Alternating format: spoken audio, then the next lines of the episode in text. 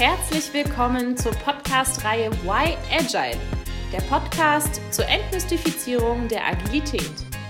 In unserem Podcast berichten wir euch einmal im Monat von unseren Erfahrungen aus der agilen Transformation. Wir sind Raik, Burak und Lena. Wir arbeiten als Agile Coaches für die TME AG und gehören der Generation Y an. Für unseren Podcast braucht ihr kein Vorwissen. Unsere Mission ist es, euch die agile Zusammenarbeit näher zu bringen. Dabei teilen wir unsere Erfahrungen, denken gemeinsam mit euch outside the box und klären die Frage, why agile?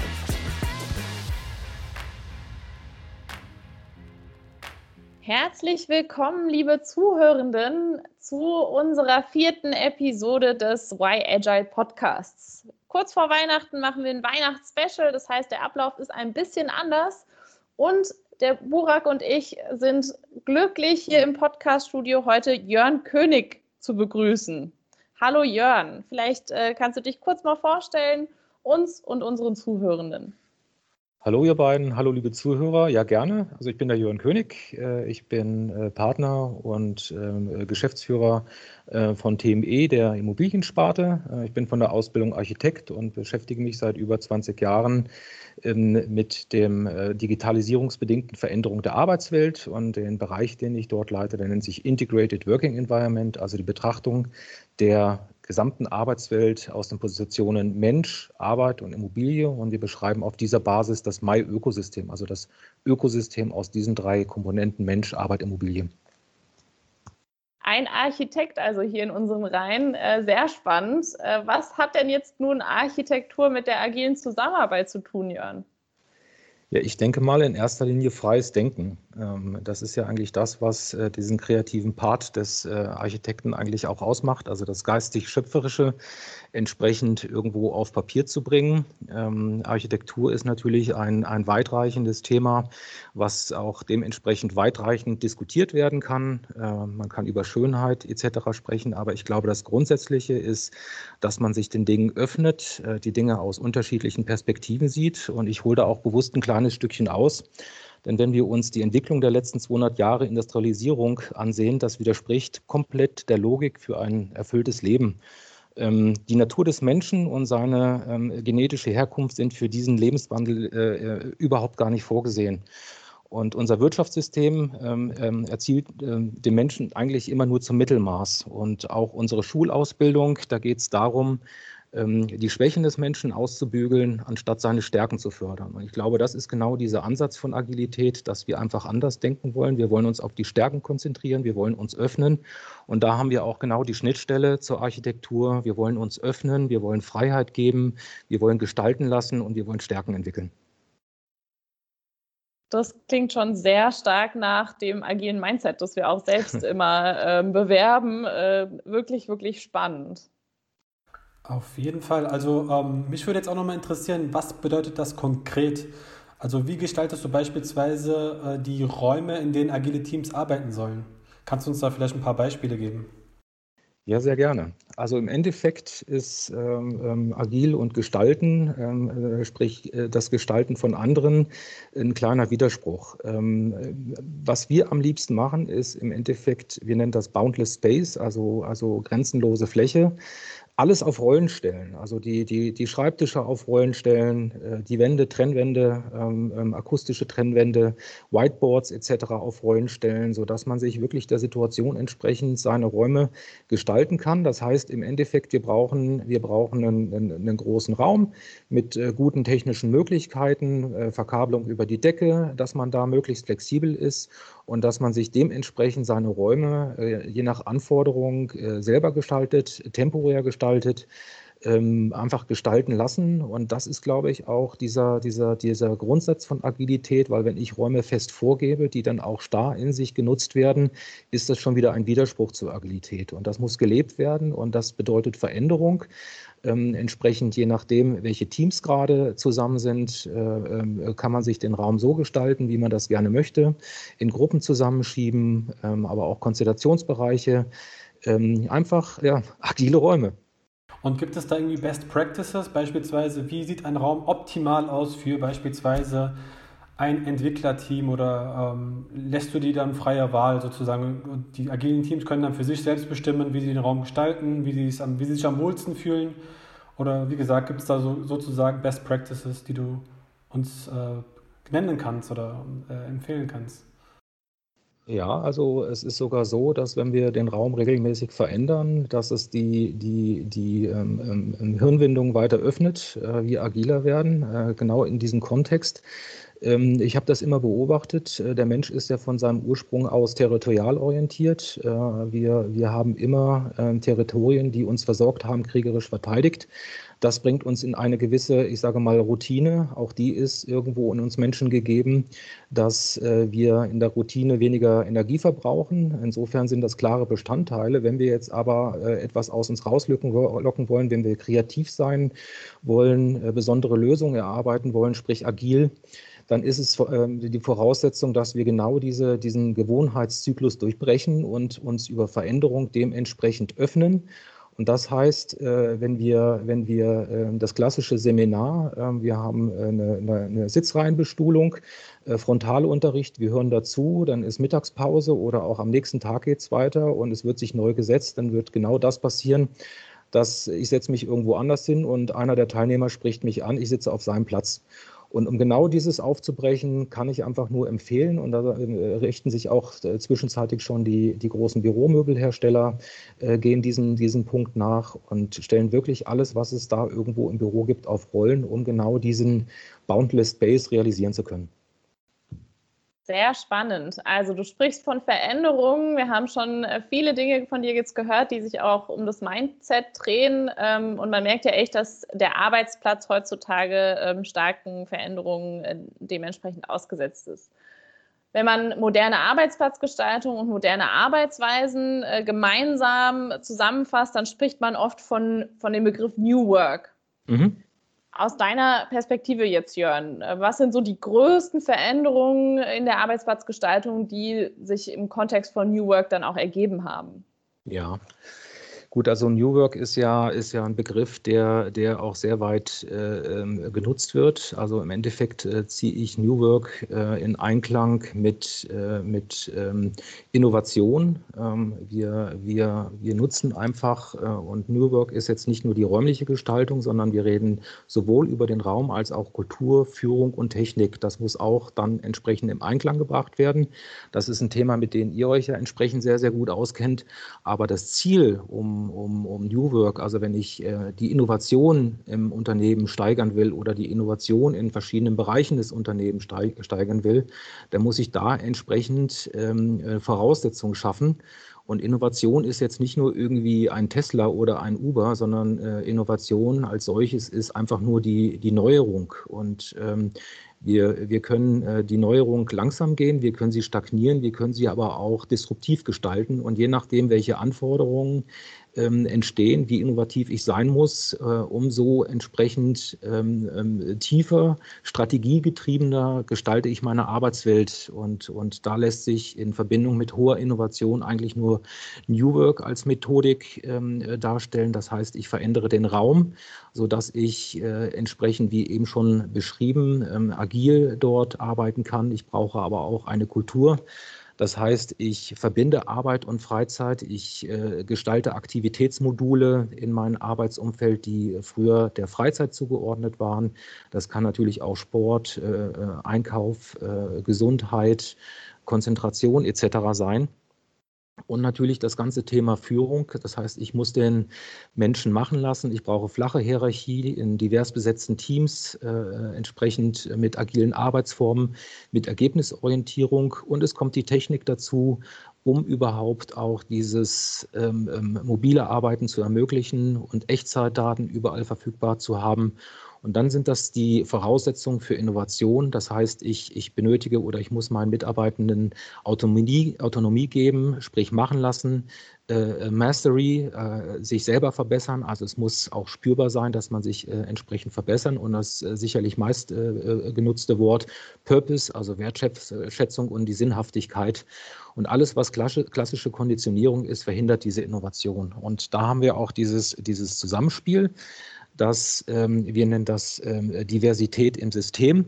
weil ich halt nicht nur hochinnovative Bereiche habe im Unternehmen, sondern äh, dementsprechend auch ähm, Bereiche wie eine klassische Verwaltung, äh, eine Administration, die jetzt nicht so hoch innovativ sein muss, äh, denen ich entsprechend auch ein anderes Umfeld äh, gebe wo ich einfach, ich sage mal, wenn ich, wenn ich auf das Thema Kultur gehe, ähm, ähm, muss ich äh, von den Silos in Richtung Netzwerk, wenn ich in Richtung Leadership gehe, muss ich von vertikal in Richtung horizontal, wenn ich in Richtung Fläche gehe, muss ich von territorial in boundless und wenn ich äh, über Technologie nachdenke, dann muss ich von äh, outstanding in, äh, in den Bereich mobil ähm, ähm übergehen. So, so würde ich es ganz grob zusammenfassen.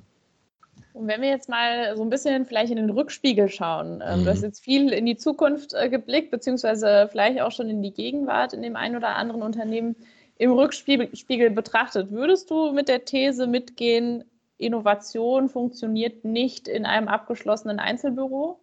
Ganz klar ja. Würde ich definitiv mitgehen. Okay, jetzt waren aber ja äh, Unternehmen auch in der Vergangenheit so ein bisschen innovativ. Was hat sich denn verändert? Das ist irgendwie die Schnelligkeit äh, der Veränderungen oder der Innovation, die benötigt ist. Ist der Innovationsdruck da deutlich höher geworden? Oder also was, was hast du da vielleicht auch beobachtet? Ich sage mal, der Kerntreiber ist ja die technische Entwicklung. Die technische Entwicklung ist exponentiell und wir Menschen denken linear. Das heißt, wir haben in unserer aktuellen Zeit haben wir halt äh, Entwicklungen, die sehr, sehr schnell vorangehen. Und ich möchte betonen, dass äh, äh Uber nicht von einem Taxiunternehmen entwickelt wurde, äh, PayPal äh, nicht von einem Banker. Ähm, und dementsprechend äh, entsteht die Innovation an ganz anderen Stellen. Und die, die hoch innovativ sind, sind meistens nicht oder die hohen Innovationen aus den klassischen Unternehmen äh, gekommen, sondern sind anderweitig eindisruptiert. Und insofern äh, gab es dann auch Experimente, dass sich traditionelle Unternehmen versucht haben, Startups zu kaufen, agile Teams zu kaufen, haben die dann aber wiederum mit klassischen Führungselementen belegt, äh, mit klassischer Konditionierung belegt, womit die dann nicht funktioniert haben. Und das sind für mich die ganz klaren Beweise, dass es wirklich nur dann funktioniert, wenn ich diese, diese, diese Elemente, äh, Mastery, ähm, äh, Purpose, entsprechend zulasse und das ganze Thema ganzheitlich sehe, also äh, bestehend aus äh, Culture, Leadership, Space und Technology. Ja, sehr schön. Ähm, jetzt haben wir ja schon mal in den Rückspiegel geschaut und auch noch äh, in die Gegenwart. Ein kleiner Blick auch in die Zukunft. Aber was ist denn deiner Meinung nach, wenn wir jetzt doch mal in, in zehn Jahren nochmal schauen? Du, du sagtest ja auch, ähm, die Entwicklung ist exponentiell, wir denken aber linear. Wenn wir jetzt einfach mal in die nächsten zehn Jahre schauen, was denkst du, wie sich die Raumgestaltung verändern wird, ähm, wie die Zusammenarbeitsmethoden oder wie die Zusammenarbeit innerhalb beispielsweise von agilen Teams sein wird und ähm, wie Arbeitsplätze in zehn Jahren aussehen könnten. Also wo geht deiner Meinung nach die Reise hin? Ja, und da würde ich äh, sofort anfangen und den Raum anders definieren. Also nicht den Raum innen, Inside Office, sondern ich würde, ich würde in Quartieren denken und das ist eigentlich auch der größte Trend, den wir aktuell erleben, dass wir von der äh, Zentralorientierung ähm, Anfang des letzten Jahrhunderts äh, äh, immer mehr wegkommen und in äh, divers genutzten Quartieren denken, Orte zum Leben und zum Arbeiten, äh, eigenständige Versorgung, Versorgung auf, auf, auf kurzem Umfeld das wird eine gesamte Transformation unserer Stadtbilder bedeuten, also weg von der Zentralorientierung hin zu lebenswerten Quartieren, die aus klassischen alten Bürolagen ähm, heraustransformiert werden. Und äh, da sehe ich eigentlich den größten Umbruch, dass wir das Arbeiten äh, nicht auf eine Fläche in einem Gebäude reduzieren, sondern auf ein wirklich gelebtes Umfeld, das mir auch alle Aktivitätsmodule äh, ermöglicht.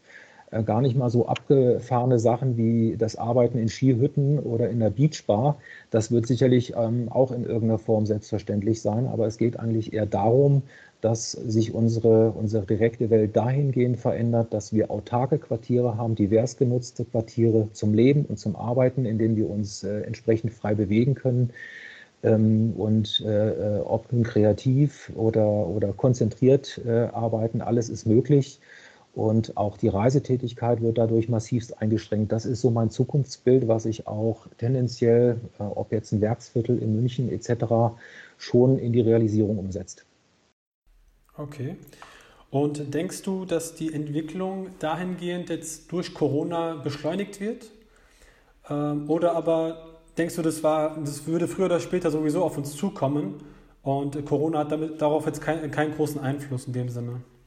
Ja, also Corona hat einen Einfluss als Booster. Also Corona ist ein Beschleuniger, weil doch sehr viele Skeptiker, die auch ihren Mitarbeitenden sicherlich nicht richtig vertraut haben, gesehen haben, dass durch, äh, durch eine Veränderung äh, äh, des Arbeitens, äh, Homeoffice ist das, ist das meistgeprägte Wort, obwohl es eigentlich nicht zutrifft.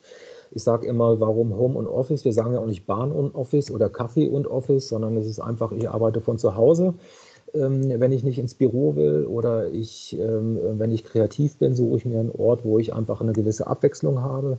Und wenn ich Menschen treffen will und socialisen will, dann gehe ich ins Büro. Und diese, diese Prägung, die, die eigentlich äh, nur bei innovativen Unternehmen gegeben war, haben jetzt auch Unternehmen einfach erlebt durch Corona finden das gut. Es gibt welche, die sagen natürlich ganz klar, ich kann dadurch Büroflächen sparen. Das ist die eine Motivation. Es gibt aber auch viele, die sagen, nein, unsere Mitarbeiter sind glücklicher, wir sind effizienter und es kommt mehr raus. Es ist ein Booster, ganz klar ein Booster, ein Beschleuniger. Es wäre aber so oder so gekommen. Mhm. Okay. Und du hast ja auch schon angesprochen, dass äh, das ist auch so eine Mindset-Sache ist. Ne? Also, dass man gewiss, äh, dass man Vertrauen braucht, aber dass man auch die Bereitschaft haben muss, um das Ganze auch umzusetzen. Ähm, was willst du den, also was würdest du den Leuten mitteilen, die sich auch in Zukunft noch querstellen beispielsweise? Die sagen, nee, also so wie es bisher gelaufen ist, wird es auch künftig laufen. Äh, daran wird sich erstmal nichts ändern. Ich meine, warum, warum sollten wir uns anpassen, wenn unser Laden doch brummt sozusagen? Ne? Mhm. Äh, was würdest du solchen Leuten mit auf den Weg geben? Äh, wie würdest du die sozusagen davon überzeugen wollen, dass, äh, dass man mit der Zeit gehen sollte und äh, nicht auf alten Strukturen beharren sollte beispielsweise? Ich denke, ich würde es vielleicht gar nicht irgendwo erzwingen wollen. Und das ist natürlich auch ein, ein, Thema unserer Zeit, dass wir, ich hatte es eingehend schon mal gesagt, die Veränderungen unterschiedlich schnell erfolgen und wir unterschiedliche Bereiche haben, in denen es auch so gut wie keine Veränderung gibt. Auch wir Menschen sind alle sehr, sehr unterschiedlich. Äh, die einen, die einen äh, forschen und entdecken und entwickeln und sind neugierig und die anderen brauchen ganz strikt ihre Gewohnheiten, um zu funktionieren.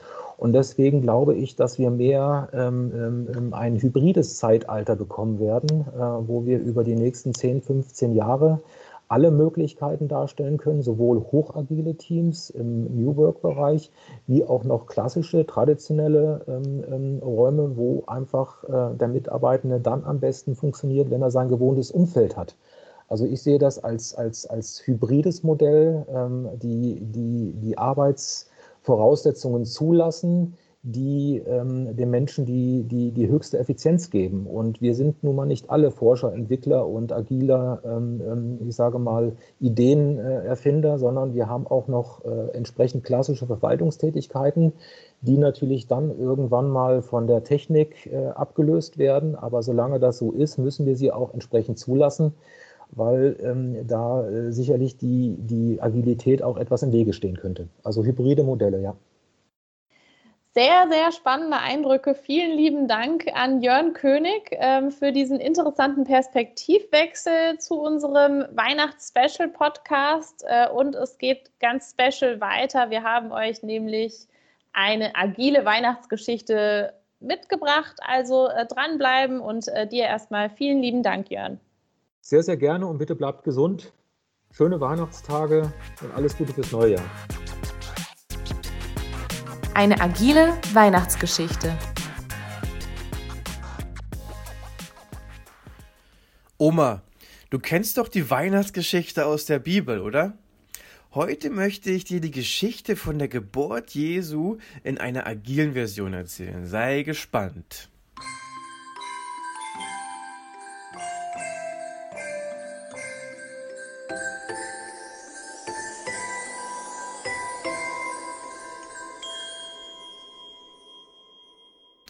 Wie du weißt, begann die Geschichte in Nazareth. Hier wohnte die hochschwangere Maria mit ihrem Josef. Eines Tages, wie du weißt, erhielten sie die Nachricht, sie sollen nach Bethlehem reisen zur Volkszählung. Eine lange Reise stand ihnen da natürlich bevor, denn Bethlehem war nicht gerade um die Ecke.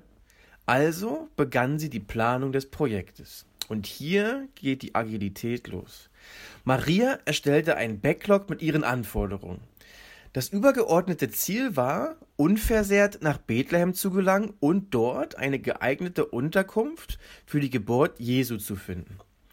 Ins Backlog zog sie folgende Anforderungen, um das Ziel zu erreichen. Zum einen ein Esel, da sie nicht so weit reisen konnte. Des Weiteren Proviant für den Weg, natürlich eine ruhige, beleuchtete Unterkunft und letztendlich einen weichen Schlafplatz für Baby Jesus. Josef, der das Development-Team verkörperte, zog zuallererst das Finden einer geeigneten Unterkunft in seinen Aufgabenbereich. Bevor der Trip startete, erstellte er eine Liste der wichtigsten Interessensgruppen der Stadt. Dazu gehörten Repräsentanten aus der Landwirtschaft, der Politik, der Stadtverwaltung und der Herbergsvereinigung. Per Brieftaube stand Josef mit diesen Stakeholdern in regem Austausch. Und dies war wichtig, denn die Herbergssituation änderte sich ständig. Er fragte zum Beispiel die Anzahl der erwarteten Reisenden, die erwartete Auslastung der Herbergen, die beste Reisezeit und das zu erwartende Wetter in Bethlehem.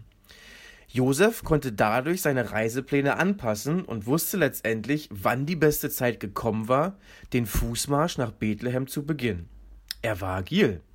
Dann war es Zeit für die nächste Anforderung aus Marias Backlog, den Weg nach Bethlehem. Josef besorgte einen Esel und auch Proviant für den Weg. Doch als der erste Sprint vollendet war, war Maria nicht zufrieden. Sie fand es sehr unbequem auf dem Gaul und forderte im gemeinsamen Review einen bequemeren Ledersattel. Außerdem lagen die beiden weit hinter der geplanten Ankunftszeit. Josef wusste, um das übergeordnete Ziel zu erreichen, das heißt eine ruhige Unterkunft und den weichen Schlafplatz zu finden, musste er etwas ändern. Josef traf auf dem Weg einen Hirten, der ihm einen Sattel besorgte und Maria daraufhin nach Bethlehem begleitete. Josef hingegen sprintete vor, im wahrsten Sinne des Wortes. In Bethlehem kam er leider nicht am vereinbarten Tag an. Seine mangelnde Kondition mag ein Grund gewesen sein. Die Herbergen waren bereits alle belegt. Doch Josef war gewieft und überlegte sich einen Alternativplan. Er passte sich an die Gegebenheiten an. Aus einer Zeit, bevor er vor vielen Jahren als junger Bursche Bethlehem verlassen hatte, hatte er noch ein paar alte Freunde, die immer noch dort lebten, zum Vorteil für ihn. Nach kurzer Absprache mit ihnen stellte er ein Team zusammen aus verschiedenen Kompetenzen. Holzfäller Hubertus, Baumeister Brutus, Bauer Balthasar und Bäcker Butzke. Zusammen entwarfen sie in Windeseile einen Stall. Holzfäller Hubertus beschaffte Holz für die Fassade, Baumeister Brutus fügte die Einzelteile zu einem Stall zusammen, Bauer Balthasar besorgte Heu und Tiere, um den Stall zu wärmen. Und Bäcker Butzke beschaffte letztendlich frisches Brot für die Ankunft Marias. Als Maria kurze Zeit nach der Fertigstellung des Stalls die Stadt Bethlehem erreichte, war sie begeistert.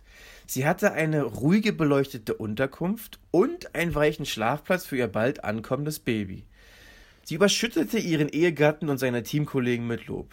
Durch den Zuwachs des Development-Teams hielten Maria und Josef es außerdem für sinnvoll, eine Retrospektive abzuhalten um die Zusammenarbeit rückblickend zu bewerten und daraus auch für zukünftige Projekte zu lernen, welche auch immer das gewesen sind.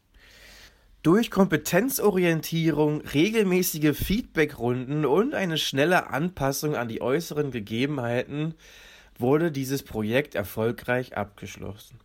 Doch das große Projekt sollte erst noch kommen.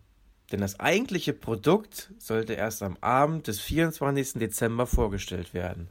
Baby Jesus.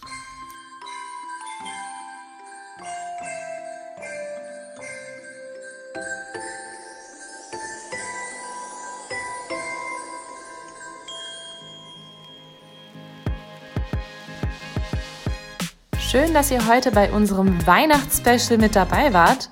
Wir wünschen euch einen entspannten Jahresausklang und freuen uns, euch im nächsten Jahr wieder begrüßen zu dürfen. Denn auch dann heißt es wieder Why Agile. Bis dahin macht es gut und nicht vergessen, immer schön agil bleiben.